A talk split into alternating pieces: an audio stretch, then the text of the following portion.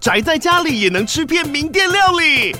最懂吃的美食平台宅点心满周岁喽！二月二十六号至三月三十一号，周年庆消费满千折五十元，满两千折两百元，限量五十组超值组合包，原价二四九九元，特价二四零零元，搭配专区优惠再折两百元。鱼子烧麦、老爷叉烧、鲜肉汤包、墨西哥起司煎饼，揪朋友来家宅着吃更好吃。马上点击链接探访宅点心。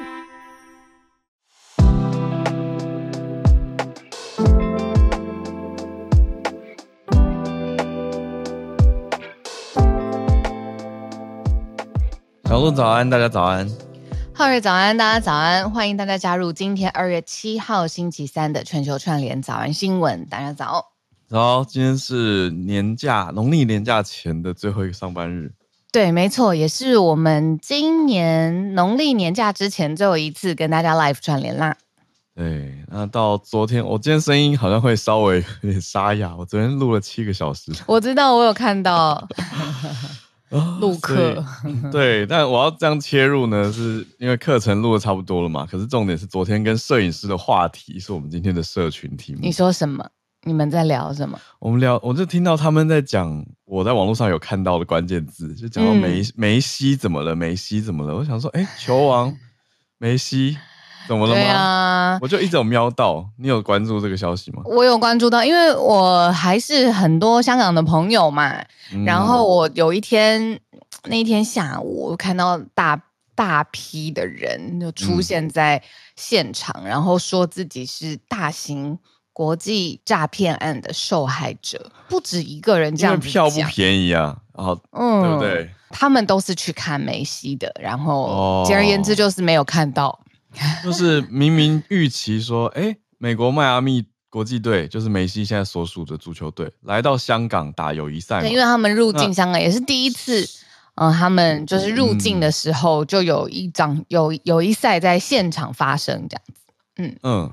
那票并不便宜，就直接讲，然后很多人，重点是很多人买票的时候，心里带的预期都是要来看在现场踢球的盛况。对，结果呢，梅西坐在旁边的板凳上，嗯，然后好像状态神情。嗯，我自己是因为我没有那么 follow 他平常正式上场之前到底是多生龙活虎这样子，就我看起来我就觉得是很正常的一个，就是梅西的样子，然后坐在那里也没有什么异状，就是没有上场。对，可是大家反应非常的激烈，就觉得说哇，怎么是诈骗啊，骗人，票卖那么贵，票卖到我记得是有个两万台币吧。嗯，然后还有更高吧，还有分区区次啊。我朋友他们好像他自己本身也非常非常爱打高尔夫球，然后他就跟香港的一个算是经营高尔夫球社群非常成功的一个两个人买了非常前面的位置，包厢位置。然后他们两个人就扮鬼脸，然后说自己是国际诈骗案大型受害现场。哦，嗯，呃、蛮贵的。朋友蛮可爱的，可是重点是花了很多钱想要来看球王，嗯、结果球王坐在板凳上。跟大家一起看球，嗯、那那个感觉就是呃，怎么会这样呢？那球队的说明是说，因为担心梅西的他的脚吗？是他的一个、嗯、身体状况，他的腿伤，他有一个腿伤，嗯、所以说现在因为接下来还要去日本比赛，所以他们大家也在关注说，哎，那梅西到底会不会上场啊？就会让大家考虑到的点是说，那如果一开始就知道梅西没办法上场的话，嗯、官方的消息啊、新闻稿啊、宣传啊，还要放梅西吗？嗯、没错，还有它衍生出一个很大的公关灾难，就是因为他没有上场，而且临时大家跟预期完全不符合，所以整场嘘声不断，然后连香港政府他们也发出声明说。极度失望。然后事件后来为什么说延烧成公关上面的危机呢？主办单位他就宣布要撤回港府资助的一千六百万的赞助申请，然后还否认说他事前不知道梅西不会上场啊。嗯，对，所以连香港政府，然后连公关金额一千六百万元很贵 的赞助。嗯大家都说这个是世纪大骗局的争议，这样。子到用到这个词哦，大家真的是、嗯、真的那一天就情感上非常的受伤哎，对啊，哇，到有到世纪大骗局吗？我记得有有有更多什么，更多有更多真正是骗局的。啊，或者是什么贿赂啊，那个才是世纪大骗局。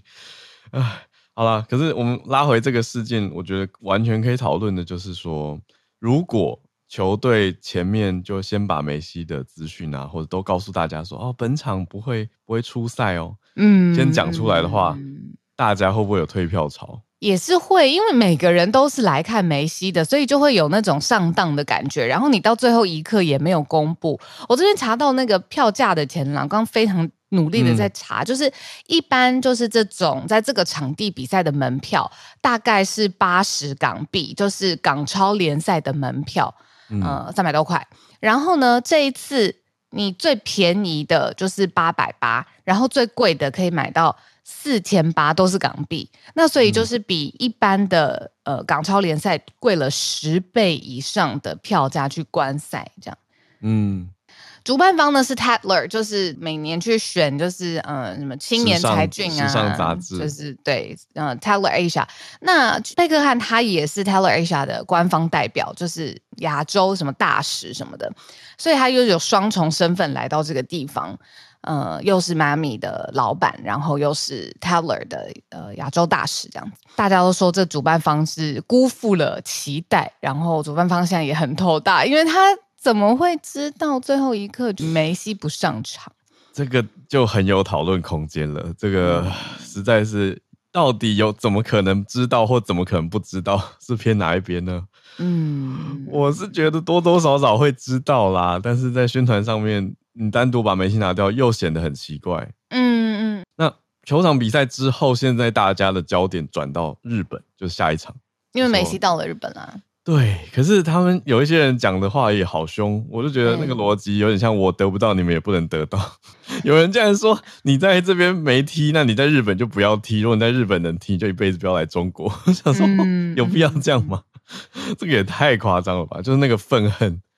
因为我花了一堆钱去看你，就你不上场，那是骗我钱，就是那个不爽的心，很重很重。哎呀，反正我跟你讲，后来很夸张，因为我追了这个后续，因为我在想说这要怎么处理嘛，就是又有人把那个合约搬出来说，Tatler 呢，他其实跟对把合约都搬出来了，事后看合约，哎，说这个 Tatler Asia 跟国际迈阿密的合约呢，就是。是承诺说大牌球员会登场，但他没有指明这个大牌球员到底是谁，所以他到底是可以硬凹，就是说其实上场的人都是大牌球员。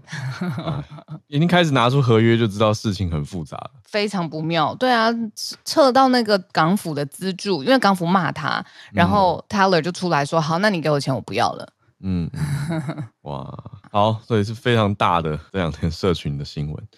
好，我们今天。延伸的比较多，赶快来盘点一下今天的四题国际题啦。虽然从刚刚社群也是一个国际题啦，你看从运动上升到政府都出面讲话了，嗯，这个政府出来说很失望诶、欸，这个就因为牵涉到资金了。好，那其他的 国际题我们就继续。今天的四大题，第一大题是，嗯。谁出来护盘呢？讲到中国政府护盘，彭博的报道说，习近平最快今天会跟监管机构来商讨怎么样去救股市。中国官方要出来护自己的股市，这国际上也在盯着看。对于这个，我有一个迷因，非常经典的中国股市的迷因，待会可以跟大家一起分享。好，那第二题则是查尔斯。呃，英国的国王查尔斯国王，他继位一年半，快要一年半左右。现在传出的消息是他罹癌，得到癌症。那白金汉宫官方也已经证实，而且说他开始定期的治疗。第三题则是关于北韩的神秘面纱，现在出现了一个脱北者的访谈报告，对外公开了，嗯、那就可以。从里面一窥到说，哎，从北韩出来的人怎么说北韩？呃，这个过去大家也不是第一次听到，可是这一次对于细节有一些蛮多的描述，嗯，还有对于金氏政权的感受如何？这次的报告里面有提到。等一下放第三题，最后一题则是可以算是延续追踪大麻的使用吗？我们专题才刚做过，现在讲到说泰国政府的新消息是要提案把。娱乐性使用给禁掉，只能医疗使用。嗯，好，这个放在第四题。那我们就先从中国股市迷因开始吧。好啊，嗯、呃，可是 对于真的有真的在投资中国 A 股啊，嗯，可能真的心情蛮复杂的吧，因为整个市值就是大崩跌、惨崩就对了。如果你从二零二一年的最高点来算啊，嗯、整个从最高点到现在已经跌了超过百分之六十，市值是蒸发百分呃六十三兆，所以真的是非常巨额的往下探呐、啊。那所以就。我说有点民意，有点难过，就是有人冲进，有中国人冲进美国使馆，然后说救救 A 股，就是对美国说救救 A 股。然后我刚说的那个民音是每次都有人、哦、吧，网络上做的，没有真的有人坐进去，真的是不是迷音啦。我要讲的民音是下一个、哦、迷因呢，是我现在要讲的这个，就是呃一直有一个牌子说呃撑住不要跳楼，在两千点呃股市就会反弹了，然后。那个两千点就会化掉，然后怎么一千一千九就划掉，一千八要化掉，往下突破。对，每次都有微博上面都有这个图这样。好，那但是呢，出现了一个暴力反弹的一个转折点，大家就想说，哎，是不是这个市场的风向变了，或是发生什么事？那就是我们今天要跟大家聊的这一题。嗯，因为呢，有一连串的是中国政府寄出的稳定股市的策略都没有效果，所以呢，彭博就说，哎，有一个。深了里面这个金融护盘游戏的 大将跟消息人士就说，这个监管机关呐、啊，他们呃应该会出手啦，就是要支撑现在中国股市暴跌，然后这个出手也会很快，这件事情很快会发生。但是呢，不知道是具体什么支持的措施，但是呢，中国政府不会放任这样子的事情，这样子。嗯，哦，中国 A 股加港股如果一起看的话，市值是蒸发七兆。刚刚说六兆多嘛，嗯，如果加在一起就七兆，哇！因为我我很少关注 A 股，说实话，嗯、我刚刚才在熟悉了一次这个名称。那现在看到主要是习近平他也参与这个国家金融跟经济的政策，嗯，而且参与度越来越高，越来越频繁。所以紧接着的时间，我们看到中国政府有发布一系列的支持性的公告，嗯，很多的动作是要去护盘呢。对，那中国 A 股从五号前几天就延延续着他们跌势，再继续再往下跌，那还是很低迷嘛。嗯、他们说千股跌停，一千只股票直接跌停，到底是什么画面呢？那现在国家队就要进来护盘了。嗯，比如说设定稳定股票的基金，或者是你限制卖空，这个都是一些策略型的呃操作是可以做的，这样子有反弹呢。可是反弹力量普通，嗯，被媒体认为有限，所以还是持续的开低。说周末加班呐、啊，就是一直在看说，嗯，到底金金融监管机构可以怎么样救，怎么样进来护盘这样子。嗯，中国的股市不好，其实也反映就是他们的怎么说？经济体制吧，这一直都我不知道，是因为我看很多很多在海外生活的 YouTuber，就是在讲中国自己的经济，从他们的工作状况、被裁员、被减薪，然后工厂的状况，我就是一直好像都是觉得这就是一颗哦体质非常非常不好的小炸弹、大炸弹。对啊，这个真的是很很大的股灾吧？这段期间。我们现在看到，就是因为又快过年了嘛。我我看到比较特别的是，连我们讲过的一个算名人，《环球时报》的前总编胡锡进，他都出来讲，他本来投了好多钱进去，现在剩下很少。他投五十万，现在剩五万，就是 这样的名人都被受到波及，就知道这个股灾的范围到底多广、多强烈。嗯那跟台湾是有蛮明显的差别了，因为台股现在已经封关了嘛，二月五号就封关了，收在万八，就真的有站上去这样子。A 股就是 完全不是两样情，千股跌停。嗯，现在的状态就是官方都已经国家队进场了，可是专家还是不乐观。嗯，第一大题，那我们接第二大题了。英国国王查尔斯啊，罹癌的消息。嗯，而且怎么说呢，他。真的这一生发生蛮多的事情，那等于说他终于啊继位啊、呃，也在蛮高的岁数继位，嗯、然后现在是十八个月啊、呃，确定啊、呃、罹患癌症。那白金汉宫有发出讯息说会开始他的定期治疗的疗程。嗯嗯，我们看到他七十五岁，对，嗯，没有说明是癌症的种类，嗯，但有。比较特别是，有说不是什么癌，他们说不是前列腺癌。可是为什么要这样？因为前列腺癌是很常见的男性年长男性常见的癌症嘛？嗯嗯，我但我也懂你意思，就是哎、欸，那他只只排除一种，那为什么要特别排除这一种，或者说排除这一种，然后呢？哎、这个就是可能好问题，不知道哎、欸，为什么要要这样排除特特别的一种？那你不告诉大家更多的细节？嗯嗯，好的，所以这个健康状况的消息蛮也算是蛮罕见的，因为王室成员的健康一直是大家。呃，有说大家是英国整体社会嘛，还有媒体一直都当做呃隐私吧。但是小报喜欢去挖他们的事情没有错，可是健康状况，嗯，好像就比较不是那么的公开。那我们看到有一些跟这个有关的题目讲到的是说，媒体报道说查尔斯他本来呃他现在要顾及身材，为了健康，每天不只是运动，他连午餐都不吃等等，就是他本来的一些。健康习惯有媒体的报道嗯，对，那因为上个月本来官方是有对外讲哦，现在有点稍微解答了，对外讲说查尔斯三世他有前列腺肥大的问题。哦，那当时说哦，哦不是癌症哦，可是会就医治疗，对呀、啊，那大家就哎、这个、开始好奇说哎、嗯、发生什么事情？那英国国民健保署 NHS 网站的前列腺肥大的搜寻量还暴增。就是跟着王室上个月的消息，可是现在这个月，嗯，对，大家就好奇多了解一下。那哎、欸，这个月新的消息更新就说啊，不是前列腺的事情，嗯，而是癌症，所以才补充说不是前列腺癌。嗯，那他们之所以就是正式公布，当然就是要避免外界的臆测，他就是说不需要特别隐瞒这个疫情啦，sorry，病情不需要特别隐瞒病情去。不要让外界一直猜，然后他也希望可以协助大家，还有世界各地了解，就是正在受癌症影响的人，他们呃这个现况，嗯、我觉得也透明也 OK 啊。你记不记得我们有讲过，就是美国的国防部长他进去医院住院开刀，对，然后呃没有没有及时公开，然后甚至 delay 公开了几天，啊、然后其实也是一个公关的危机。啊，是个观感上面的危机。后来就变成各种调查，就就变得很复杂。而且我记得我后来看到的消息，后来公布的调查好像说，其实跟他前列腺有关。哦，是吗？呃，我有这个印象，哎，大家可以帮忙查一下啊，嗯、这是一个印象。但就觉得还蛮隐私的嘛，所以又可以听完这个，又觉得哦，好像稍微能理解为什么他不告诉大家，嗯嗯，昭告天下要进去开刀这件事。那我们先继续讲。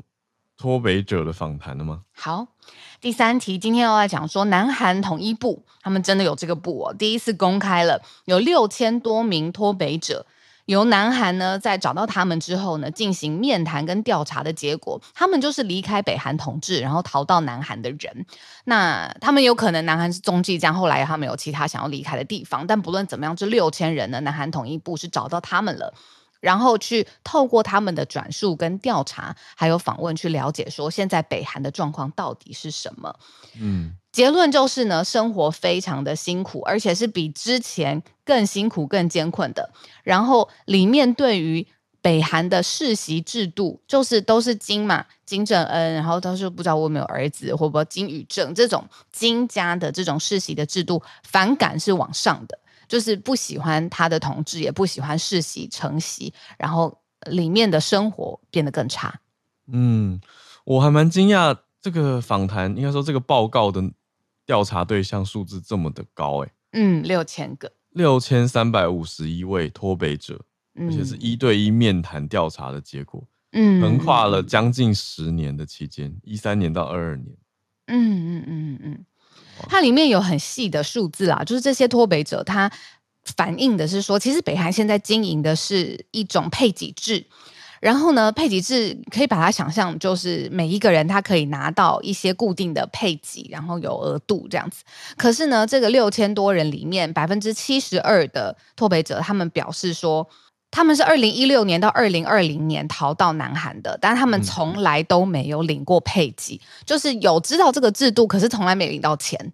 嗯，对，所以是配给制后来经营的不好，嗯，嗯，是这个意思。啊、至少我们看到调查的这些人里面，一六到二零年出来是这样做，他们的证词嘛、嗯、或见证啊。嗯嗯嗯，嗯。那还有一些脱北者是曾经在北韩的国营事业工作，他们也说领到的生活费下降。嗯，哇，这种种的迹象都显示，嗯，北韩的配给还有国营事业的一些制度，嗯，有一些状况啊。其实因为没有受到配给，算很严重的一件事情。就是如果这个政府是定期配给大家足够温饱，甚至过上舒服日子的钱，那他的这个集权的统治，或者是他的统治正当性，我觉得大家都会开开心心的。大家对于北韩的印象大概是这个样子。可是因为他们都没有拿到钱啊，而且生活又更辛苦啊，所以很自然的人民会对没有发给人民资源的政府不开心吧？嗯嗯嗯嗯嗯，你讲的这个是很主要的原因。那里面我看到最高比例的一个他们选的选项，嗯，是百分之九十三点六。他们说要做生意才能赚到钱，嗯、连北韩人出来都这样说、欸。就是一个走配给制的国家的时候，他们觉得自己哎呀，应该要出来做做生意了。嗯、那第二高的大概是百分之九十三的受访者说，他们感受到北韩的社会贫富差距越来越大，资源集中在权力人士跟平壤市民的手上，就首都市民。嗯，那他们也说到有一些贿赂的状况比之前严重。嗯，所以种种这些因素加在一起，都加剧了他们逃出来的决心吧。这是北韩的情况。嗯。好，我们来最后一题。等一下准备要邀请 Snae 上来。好，泰国讲到大麻，二二年的时候，那个那个时候就合法了，在泰国。对。但是紧急又法夹弯，嗯，中间好波折啊。其实，其实很多人呃，民间跟政府有一个拉锯的关系。嗯。我自己的感受跟看到的。嗯嗯，那就看到现在新消息是，泰国的卫生部长在昨天六号的时候公布说。要出一个紧急法案来禁止娱乐性的使用大麻，嗯、对，很夸张哦。有就是大大鸣大放之后，又说不可以用了。嗯，那他们现在要说把新法用新法案的方式去修改现行的法案，嗯、之后只会允许大麻用在健康医疗目的，娱乐使用被认为是错误的。没错。哇！但是当民间都已经开放到一个程度的时候，你现在又收紧。那之后要怎么取缔茶器？这个问题还蛮大的，很大，而且还有呃上百间的业者啊，我就不知道这个数字绝对超过啦，因为之前也会有那种呃呃，它这就是一个场所，然后你可以进去去试不同的种类啊，不同的产品啊，毕竟是娱乐用的嘛。那这样子的是营业事业单位，它也要一瞬间就没有办法继续营业了。嗯，那为什么会出现这个讨论，然后甚至大大的转弯呢？我觉得有一点有趣，大家听听看是有趣还是大家会吓到？就是 Coldplay，Coldplay 在泰国呢办了一个演唱会，嗯、全部人都在上面嗨起来了。然后呢，就说是一个大型的大麻，嗯、呃，大麻烟、大麻事故现场，不能说事故啊，就是闻起来就是一个超级大麻，所有人都在抽啊，哎，然后呢，观感上面不好，公关上面也很很。我不知道为什么公那个观感会，因为如果大家都是在合法的状况之下去使用，那这也是泰国政府一开始给大家的空间。但是就是说，哇，大家在演唱会上面都这样这么放松啊，然后烟雾弥漫啊，真的 OK 吗？这样子，有不少观众在社群媒体上说，整个演唱会闻起来像大麻，就 smells like weed，那就觉得问题就是会有味道嘛，可能就是太过头了吧。嗯嗯，嗯所以就变成一个新的社群压力。嗯嗯嗯嗯嗯，嗯嗯嗯这个是蛮蛮奇妙的。说实话，我去到泰国的时候，我还蛮惊讶民间开放到这个程度哎。嗯，因为而且新闻上我们都知道嘛，这些资讯大家哎有看到啊，就想说 OK，它逐步的开放。可是我看到民间已经街边一堆小店，嗯，我说你有什么讶异的地方，可不可以？我很惊讶，街边小店感觉随随便便走进去就可以取得，而且没有什么在监管的感受。虽然后后来我们也跟 Zoe 大马律师有聊到嘛，然后就有，有听到一些哦，也许有一些不同的要求啊等等，是我们还听到那个时候他提到说之后也许会要求更严格的药师牌啊、医师牌啊等等。可是这一些现在看起来新法案就是要更大张旗鼓的改掉，嗯，就没有要开放民间的这些选项了。就是我觉得。我觉得其他亚洲国家也在看啦。为什么会这么说？因为泰国是亚洲第一个大麻合法化的国家，而且它也是松绑大麻管制速度最快的国家。你记不记得我们那时候跟 Zoe 有讲过说，说泰国政府它采取的状况是反过来的，它是先大开放之后，然后再去看可能有什么状况，然后再慢慢收紧。那其他国家当然会看说你实施了一个这样子的方向之后，那你下一步怎么做？现在其他国家看到的就是它禁了娱乐用的大麻。嗯，那这样做法我其实觉得蛮奇怪的。我这样听起来整个批评泰国政府，但是我真的觉得这个政策的走向很异常。嗯，就是你说。OK，你逻辑上来说，大放之后再做一个民间试验，再收紧，嗯，哦，好像逻辑上是讲得通。可是实物面上应该会想到很多问题吧？嗯，对啊，因为我的感受是，这个政策其实非常需要细致的跟民间沟通。因为尤其我们那天做完专题之后，我就会发现，哇，原来学问这么多，好多对他的学问，对，对你说真的最最最需要的，真的是医疗一部分医疗族群。那可是也有一些人是想要使用，那你说一般人如果他是 CBD 的，我觉得好像也还好，嗯，对。可是关于 CBD 跟 TH THC 的这些小细节，我就觉得哦，需要细致沟通，不能直接一次大开。大开之后会发生什么事情呢？就是有人赚到钱了，这个周边呢，包括就是释出了，对，没错，对啊。你看到、哦、我这边查到，它开放的时候，它可以做什么事情？民众可以登记，随随便便哦，就是民众哦，它可以登记种植，可以登记贩卖，可以登记持有，然后还有呃，为了种植去扩大销售。那所以呃，有很多灰色地带的草药生意就出现了，嗯、然后变成草药观光哦。嗯这个就是大家赚到钱的一个甜头。刚才制作人有跟我们提醒，就是我刚刚同同步在查，的确不是现在立刻发夹弯全部要禁掉，他们提案就是要禁娱乐用的大麻。嗯、可是这个，对啊，也是有刚刚大家看到风向变了。提案其实就是代表说、嗯、，OK，泰国的政策要风向变了，对，对啊，准备可能要改了。嗯、可是你讲的这个已经开拓出来的经济市场啊，很难收啊。嗯嗯嗯嗯嗯嗯，好，这是我们今天的四大题目。我们今天好，那就从刚刚中国讲到英国，再到脱北，再来到泰国。嗯，嗯，现在准备要进全球串联时间，首先要邀请 SMC 早科学的室内，室内有一个暖心小故事。我们的听友啊，前一阵子跟我们回报说，他去。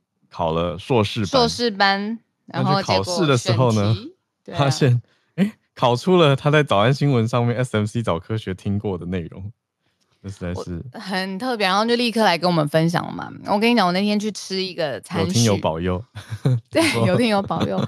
餐叙的呃主角呢是一个政治世家的女儿，然后她也投入政治呃政坛当中非常多年的时间，那。他自己是呃动物系、昆虫系毕业的啦，就是当然是两个不同的系，但是他都非常非常喜欢。他就说他整个听下来，他是听早安新闻，他就非常喜欢沈内那天说飞蛾扑火到底是什么概念，嗯那个、然后他就说对啊，他印象非常深刻，嗯、然后就在现场大家问起来，因为那天也在吃。都是政治圈的人嘛，然后大家在问说飞蛾扑火到底是怎么回事啊？有人说什么老高怎么样怎么样说了什么，然后有人说小时候不是我们学过了吗？然后这位世家的女儿她就出来说说这个大家要来听这个 SMC 早科学有在早安新闻有讲过。哇，我要哭了，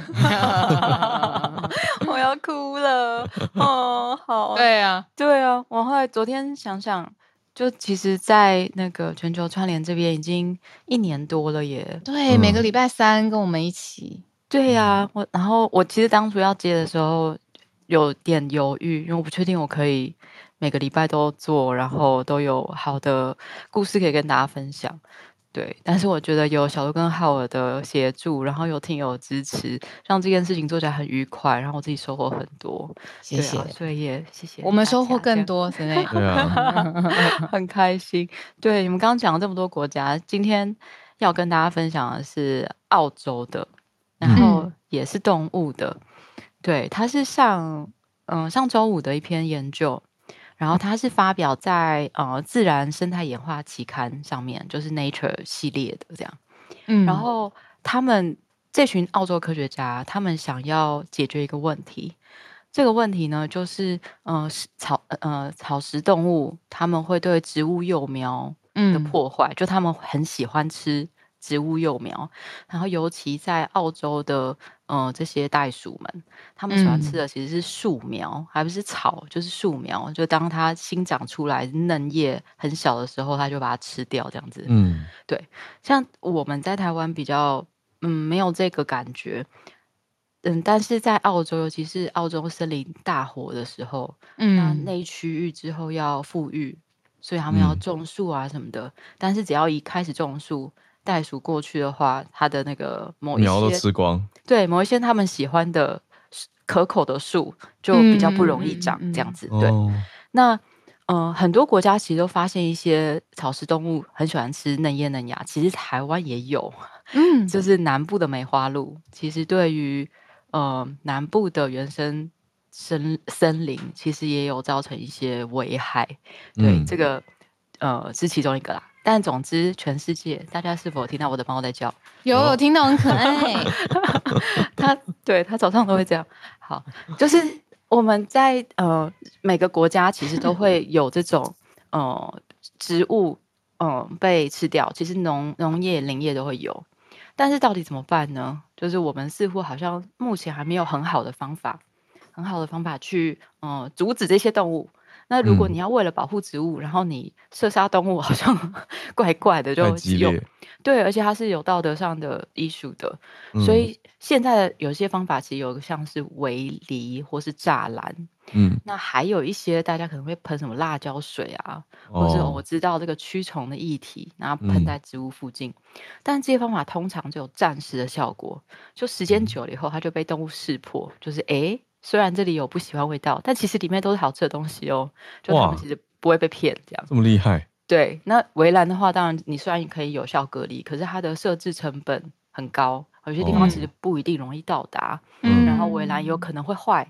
对。嗯。那科学家就想到一个方法，说其实我们是不是除了阻止它以外，我们应该要去想动物到底它原本的习惯是什么？嗯。如果可以知道它们原本的习惯，然后用它的习惯来导引它或欺骗它。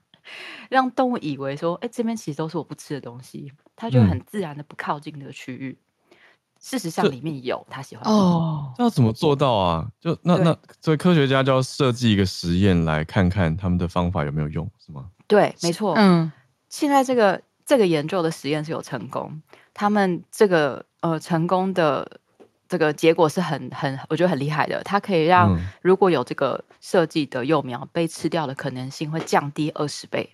嗯，那这个研究呢，他们用的动物是沼泽袋鼠，嗯、大家可以查它的照片，就很可爱，小小只的这样，一只可能最最重大概十七公斤吧。对，嗯，那他们嗯喜欢吃小苗，他们是草食性的动物，它喜欢的树种非常多样，嗯、但是其中有几样就是很需要富裕的。呃，比较珍贵的植物这样。嗯，那过去科学家通常都会，我们去他们会研究说什么动物喜欢吃什么，但这群科学家就说，我们虽然知道他们喜欢吃什么，但我们其实不知道他们是怎么找到这些东西的。嗯，所以我们应该要去知道他们怎么找东西，然后他们怎么，然后他们不喜欢哪些东西。嗯，好，所以呢，他们发现其实草食动物这个是过去就知道了，草食动物其实是靠嗅觉，嗯、他们会去闻那个味道，然后去找他喜欢吃的东西。嗯、沼泽袋鼠呢，很喜欢吃桉树，就是澳洲的一种很常见的树。嗯、那这个实验里用的是灰桉，灰色的灰这样。嗯、他们对于这个桉树树叶的执着程度，就是地上如果是有很多很厚的落叶，他们可以一直爬爬爬爬爬，然后把它底下的几片桉树挖出来。嗯，鼻子好到闻得到那个底下的桉树味道。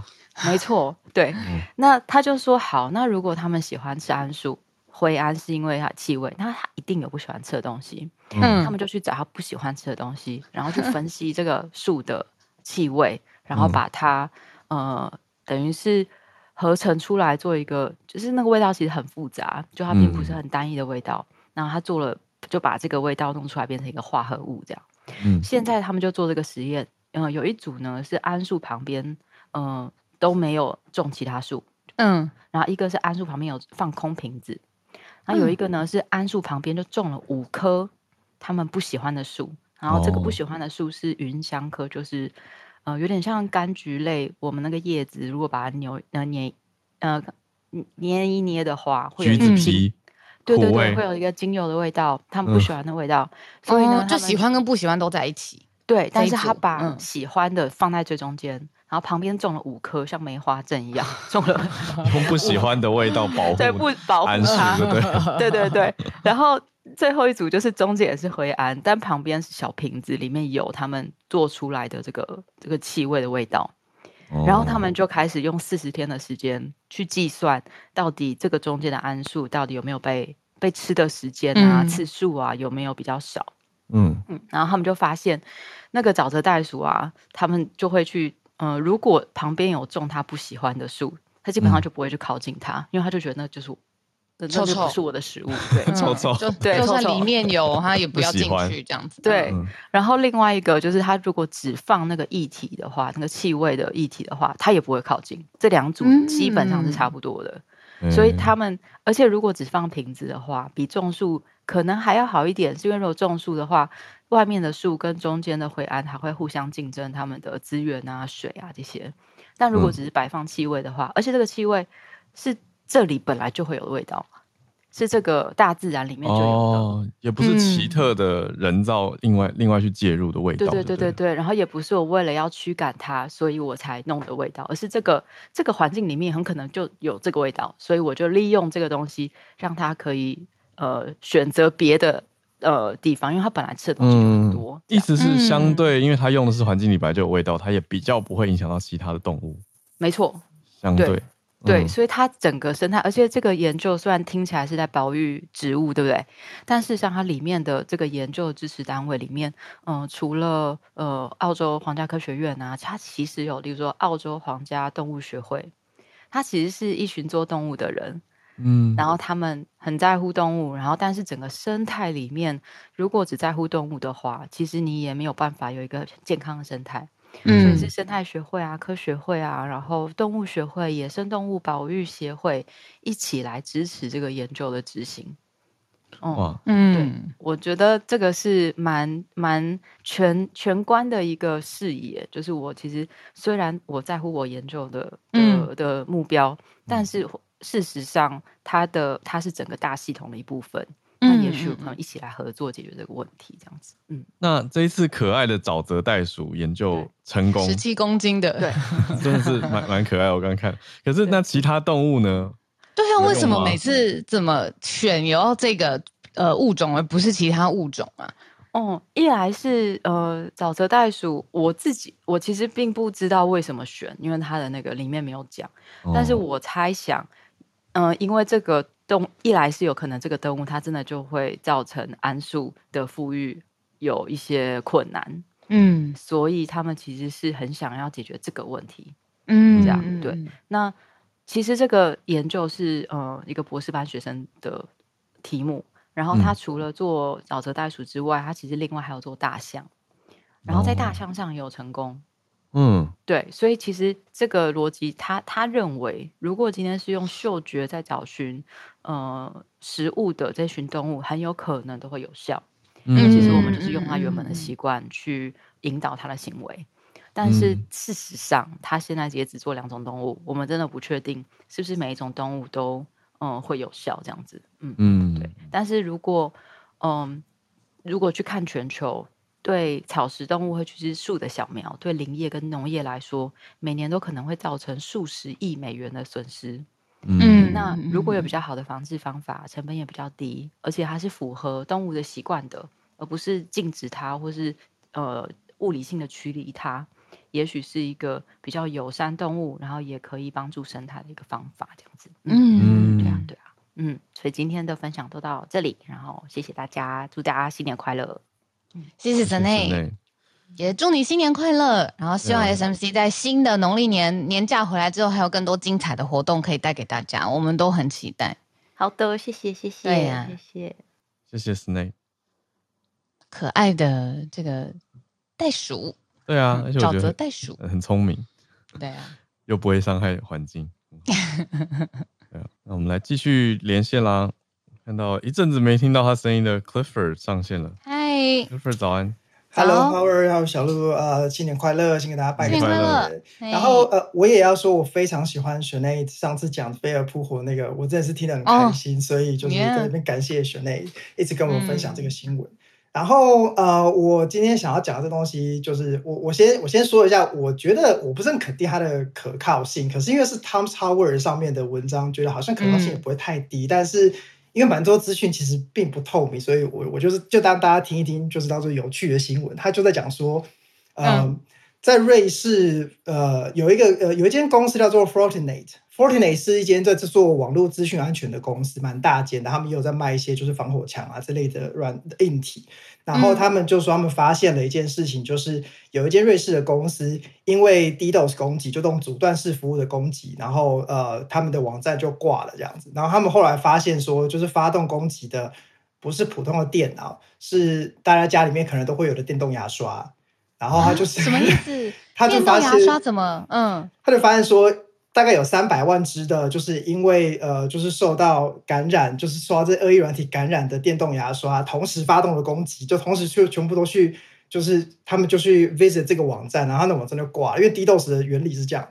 嗯、那大量充流量去对大量充流量瘫痪它，嗯，没错。但是这个充容量的东西不是电脑，是牙刷。然后这个很很拟人，很科幻呢，蛮科幻的。那他就说这个东西的原因是因为就是这上面用了一个是 Java base 的作业系统，然后它上面有可能有漏洞，他们就利用这个漏洞，嗯、然后就是入侵了这些牙刷，然后让牙刷变成是 botnet，就是这种僵尸。电脑，然后就是等我们通常会讲僵尸电脑啊，就等于是说它是受感染的，然后它就发动攻击这样子。那呃这一篇里面，我觉得最大的问题在于说，虽然 Fortinet 讲了这个东西，可是他没有说这到底是哪一间公司被攻击，然后他们也没有说是哪一个品牌的牙刷，嗯，然后对，但是他就说就是他们有观察到这件事情这样子。那呃。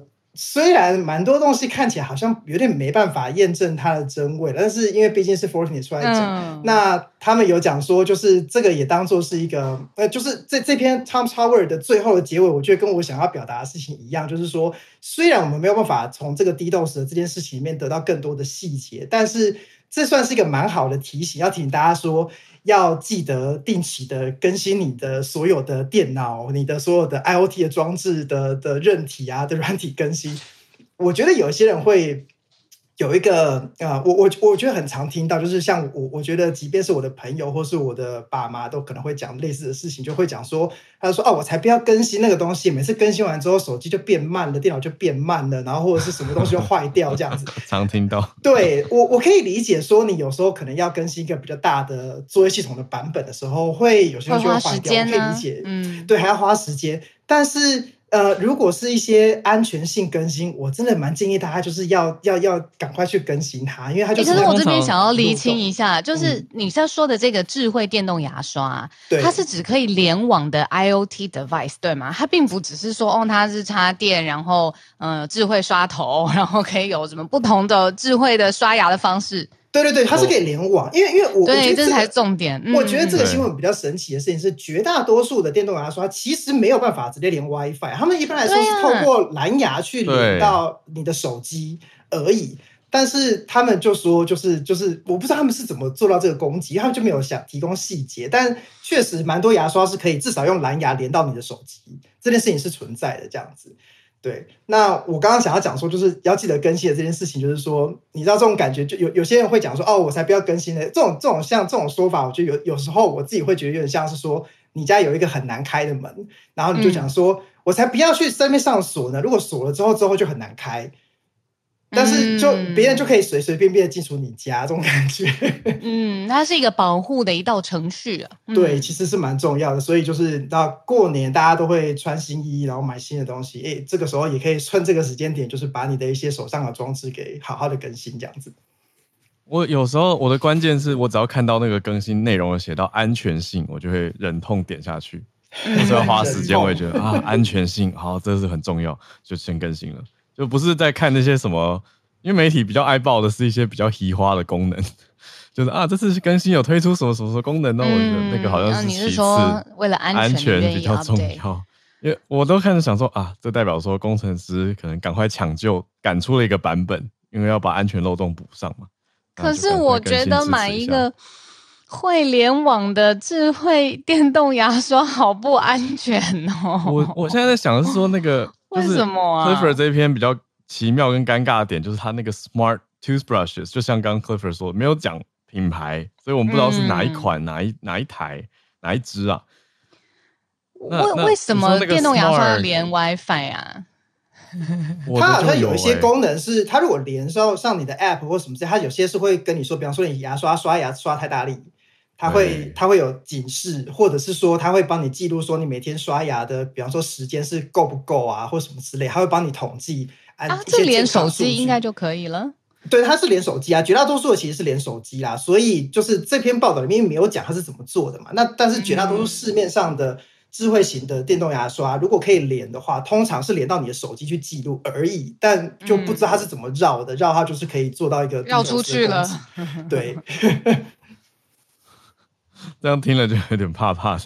对呀、啊，对，我刚听的第一瞬间，我想说我要怎么把我牙刷的蓝牙拆掉，但没有，不可能。其实他如果想做，就是里面有个晶片，现在又这么小，就是任何的东西万物都可以联网嘛。然后再加上我们之前讲的 Neuralink，不要吓我，那个晶片也要成本的，对吧？我买牙刷没那么贵，对，应该没那么可怕吧？其实，在好早之前，可能五六年前，在讲 Internet of Things，就是 IoT 的时候，那个概念是你所有的东西，我现在用的这个麦克风，哦，都所有东西都要连起来，对啊，是可以互相连起来的，嗯，对啊，还是先不要好了，好。再继续连线到今天最后一位来宾是翠翠，欢迎翠翠。嗨，大家早安。然后我也很喜欢神内，我爱神内。以上好，突然告白，对对对，过年前告白一下，那一样是祝大家今年也是恭喜发财红包啊，没有说错了，嗯，对，恭喜发财，我没有红包了。好，那因为是年末最后一个分享，我也要分享一个非常有趣的，我觉得很可爱吗的消息，就是呢，日本现在又出现一个新的有关于骚扰的名词，那它的日文叫做。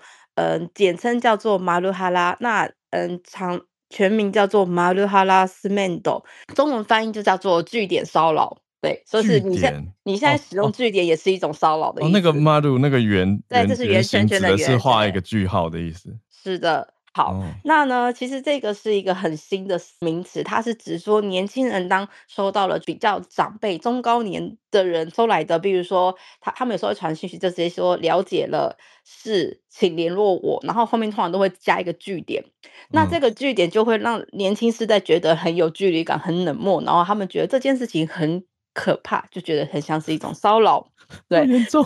真的很有趣。那他们有就是采访了一些年轻世代，比如说他采访了一个二十三岁的女性上班族。我能理解，他说我能理解为了方便阅读而使用句点这个规则，可是用了句点就给人家一种 shut down 的感觉，他就觉得嗯很难以继续要就是说话这样子。那就是一个二十一岁的女大学生表示说，使用句点难以理解对方的情绪，感觉不到对方的反应，反而觉得很可怕，而且嗯。好，我觉得这件事情大家可以。是真的吗？这是真的，这，这，这很像搞笑节目那种路边假的街访哎。No no no no no，而且句点让我感到害怕。但是但是大家可以思考一下，你我连我们自己台湾人是哪一些人比较常使用句点？跟你实际上你看到句点？小路啊，我啊，我最常用句点，谢谢句点。但是尤其因为他不客气句点，对对 对啊，这种东西尤其是在使用 Line 呀、啊、或者是一些社群软体是很常，就是看到句点的时候，是的，就是、对句点好。对，谁在聊天室说小鹿好冷漠？句点，我跟你说，我更害怕的是句点，句点，句点变成不是那个叫什么点点点那个点点点点点点点点，他他用句点变成点点点，点点点不是要六个点吗？三个点一个单位，然后要两个单位这样子。对，已经有人用句点了。好，那其实这件事情，呃，有一个 IT 记者兼大学课就客座教授，他分他分析说，其实因为我们讲的中高年世代，他们其实是折叠式手机时代，那个时候不像我们智慧型手机这样，就是可以有看很多东西。大家用手机主要就是发一些 mail，所以通常那个文章内容就会比较长。那所以他们为了阅读方便，的确会比较习惯使用句点来方便，就是区隔，让大家比较方便阅读。对，可是因为呢，现在年轻人已经习惯所谓的即时互动，所以当我们在传讯息的时候，是类似聊天的交流，所以呢。相对的，你因为比较像是你口头在聊天的感觉嘛，所以你比较少会就是在发送你的讯息的时候用句点。对，那另外呢，还有一个原因是因为在年轻人的之间的对话中啊，句点有的时候也用来表示生气，因此年轻人可能对平常不会不太会见到的句点感到害怕而威胁，觉得对方可能生气了。没有没有，据点重度用户说我们没有，我还是觉得这个新闻很搞笑。但是，但是我必须要说，这是日本的新闻。那实际上，我跟我的日本年轻朋友在说话的时候，基本上真的不会用句点，而真的用到句点的时候，你真的会觉得大对方在生气，这是真的。就是我啊，我真的要被笑死了。我懂你的意思，翠翠的意思是说，如果今天我真的要沟通一件很严肃的事情，我可能就会刻意的加上句点。对，对。然后，或者是说，那当然，像我们如果是公式上面的话，你会用句点。所以，其实这种东西对年轻，因为年轻世代就是你知道，他们都习惯就是习，就是还加一个什么可爱贴图之类的啊。所以呢，所以所以哦，这个就是记者他就建议说，因为透过工作而需要跟年轻人使用 LINE 来就是做互动或者传讯息的。机会已经越来越多了嘛，嗯、所以如果你要避免别人觉得你在骚扰、在压迫他的话，嗯、建议不要使用句点，可以加入惊叹号。对，就像那个刚刚惊叹号不行，惊叹号更大力，好不好？它 更正式惊叹号。如果你是全形的惊叹号，它超大颗的，一大颗在那边，那个 感觉很大声。对，或或者是加个笑脸之类的，就是会让人家比较。觉得亲切，但是我觉得就因为现在我们已经很常在，你你就想想看，我们现在已经很常连工作都会用 LINE 跟人家就是做工作上的一些对答嘛。你你想想看，如果我们第一句话说哦，你好，我是嗯、就是某某公司的谁谁谁的时候，你会使用句点吗？我会会使会使用惊叹号吗？会使用笑脸吗？你去想想看，好像其实真的在用 LINE 的时候比较少使用句点啊。我说一般的情况，叫你跟家人聊天或什么。但是当然，我妈我妈她还是会使用句点啊。对，我我可以理解。但是的确哦，我说老实话，我现在在这种比较属于社群软体的上面，如果我看到句点，嗯、我会觉得就是有一种怎么讲，这这就是句点了，不一样，就是句点，就是断掉就停下来那种感觉。就是如果你看到一个笑笑脸呐、啊，或是有时候人家会用那个流水号，有没有？就是的时候，我就觉得在飘的时候，我就啊，比较轻松一点。就是，但是我觉得非常有趣的是，因为我们以前的确会觉得用笑脸，就是以前一开始在网络开始兴盛的时候，我们会说，哎，用什么？就是跟客户应对啊，用什么笑脸啊？嗯，然后。用什么就是一些符号、惊叹号是不礼貌的。可是我发现现在我连跟日本人在做书信往来，就是跟一些客户在做书信往来的时候，用惊叹号真的，嗯、呃，不会说多余句点，但是用惊叹号的时间真的变多，而且是对方传来的东西就是用惊叹号。对，但是但是非常有趣的事情呢，嗯，之前在网络上呢也有在流传说，就是有一些阿北故意用太多的就是那种所谓的。贴图、言文字，然后反而让年轻女生觉得很恶心。嗯、那这就是另外一个就是哲学的，嗯、但只是提醒大家，哎，你们看看是不是你们现在平常跟朋友互动或是书信往来，是不是也比较少用句点的呢？我觉得好像有一点点，但是日本真的就是这样子，对，嗯、所以我觉得在这个你知道，嗯，最后的结尾来一个轻松的 小消息给大家，嗯、这样子，好，那就先祝大家新年快乐。谢谢翠翠，小鹿感到被攻击。我我我已经在那个聊天室试各式各样，然后在揣摩我的语气，我真的就被大家笑死了。大家超有创意，你赶快点开聊天室看大家。我刚我跟你讲，我昨天有去做我的那个 apps，就是我我我的核心现在非常的痛。然后我刚刚在看那个 大家聊天的时候，我真的是笑爆诶、欸。然后我的核心现在就超级痛苦的。好，谢谢大家。聊天室，我来测试一下惊叹号。你来测试一下，而且我跟你说，惊叹号是不是小刀跟我说，在新加坡叫感叹号？真的吗？嗯，惊叹号就那个那个东西。对，在新加坡有不同的名字。哦，嗯，它不叫惊叹号，它有别称。对啊，嗯嗯嗯，这还有可能是一个感叹。拜托那个。如果我看到一个人的 email 或者是正式的商业讯息里头有笑脸，很多很多的笑脸，而不是很多的句点的话，我就会觉得你为什么要跟我这么轻松的说话？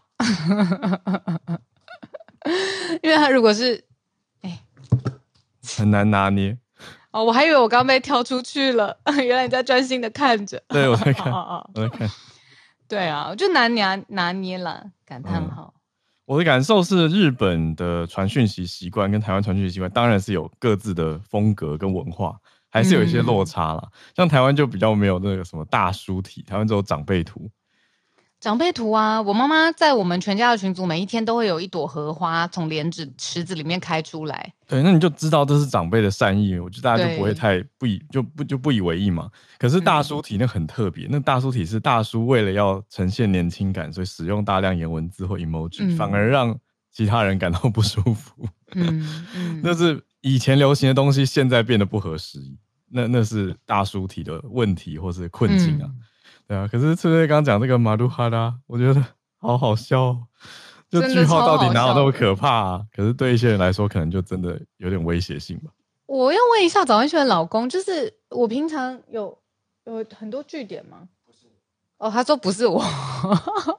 这不是吗？还是你跟他传讯息的时候不会用句号？我，跟他就 真的可以讲吗？就是应该就不说了，传一些情话的时候不会打句号吧？嗯，应该是不会哦。哎、欸，好好妙哦。那为什么我在工作沟通？因为就我对你的了解，你要呈现的那个句号跟那种严肃的句号其实不一样。你真的是很理解我的人，真的。你，你的句号是我现在讲这句话是很认真在跟你说话，我很肯定，是一种专业收的。对啊，我，我感觉到你的那个专业收。就是我我你写句号的时候，我知道这是小鹿讲话的那个语气的句号，可是，一般人他可能解读成很严肃。好，我觉得退一千万步来讲，你如果要吵架或你表达不爽，你就直接说我不爽，不要在那边一一那个幽微的用一个句号来表达。你想，如果今天有一个人写我不爽加句号，我、哦、看起来更不爽。对呀、啊，哦，我懂了，我懂了。哎呦。哎，实在是太太好笑了！哎，谢谢崔崔带来这个日本的新趋势观察，那个大家很有共鸣，因为日常太多的文字讯息沟通了。呃，我觉得不妨大家都可以想一想，过年的时候好好思考一下。聊天室在说爱您句点，我被笑死了。写、欸、给长辈这样我觉得很 OK、欸。哦，如果写给长辈写爱您，然后加一个句号，我觉得很他们不会觉得怎么样，很 OK。可是如果你写给十二岁的，爱你加一个句号，就有点恐怖。没有，玻璃心啦，逗号哈哈句点。大家，我觉得还是不鼓励大家写新年快乐加句号啦。新年快乐，我觉得还是配惊叹号可能比较好。嗯，好了好了好了，行，好了，谢谢大家。封关前的结尾，收在一个轻松的新闻。那也谢谢今天的 SMC 早科学，还有 Clifford 的连线跟。